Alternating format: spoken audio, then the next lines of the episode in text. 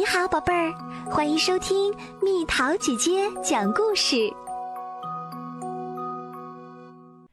麻烦猫和捣蛋鼠，露露太太不好惹。尼佩尔麦克菲总是给邻居们找麻烦，啊啊啊！尤其是住在顶楼的露露兰姆太太，她最喜欢看宽屏电视。尼佩尔最喜欢做的事情之一，就是在他的电视天线上荡秋千。你这个小无赖！他大声喊道：“趁我还没有报警，赶紧回家。”哦，好吧。尼佩尔心想，反正快到吃晚饭的时间了，肚子饿得咕咕叫。可尼佩尔要过很长时间。才能看到他的晚饭。那些烦人的地下室老鼠想出了一个新计划来收拾尼佩尔，而尼佩尔径直掉进了陷阱里。电梯门在他身后啪的关上了。然后，在接下来的半小时里，那些刻薄的老鼠把电梯升上去、降下来，又升上去。又降下来，尼佩尔觉得自己变成了一个悠悠球。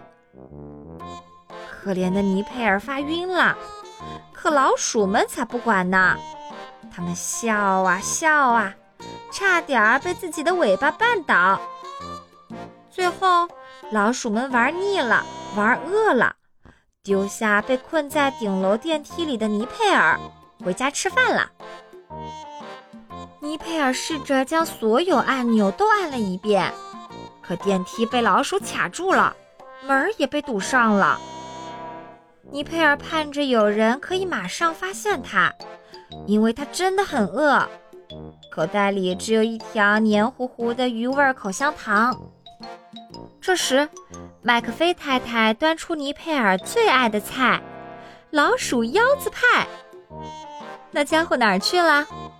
他问道：“可能和那帮糟糕的朋友出去了。”哥哥蒙蒂说：“招惹更多的麻烦去啦。”咪咪和菲菲说：“他的那份我们分着吃。”大家达成一致。此时，尼佩尔用尽吃奶的力气大喊：“救命啊！有人在吗？”可没有人回应。尼佩尔甚至试了摩斯密码，他把电梯的墙拍得非常响。可不幸的是，没有人接收到他的信息，就连露露兰姆太太都没有听到。她正在看电视，牛仔电影里满是枪声和印第安人的叫喊声。他把音量调高了，因为他有点耳背。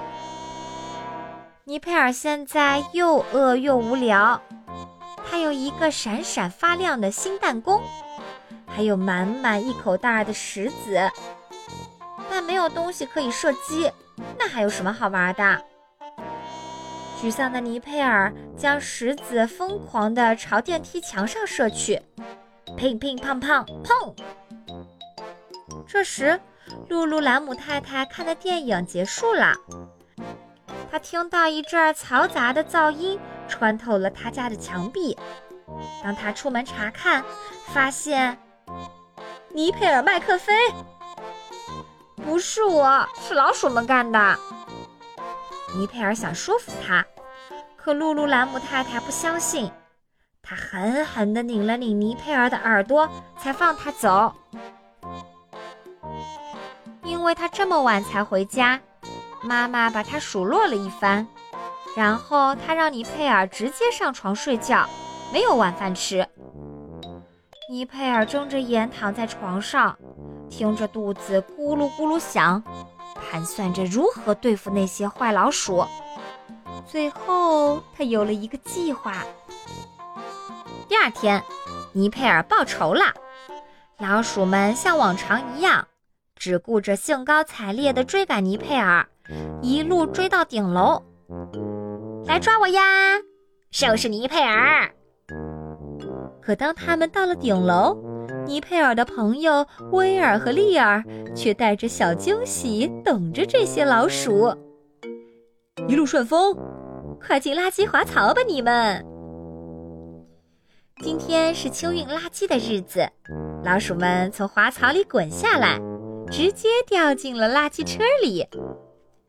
看着垃圾被运走，尼佩尔和朋友们欢呼起来。是时候让老鼠们学会不要招惹尼佩尔啦！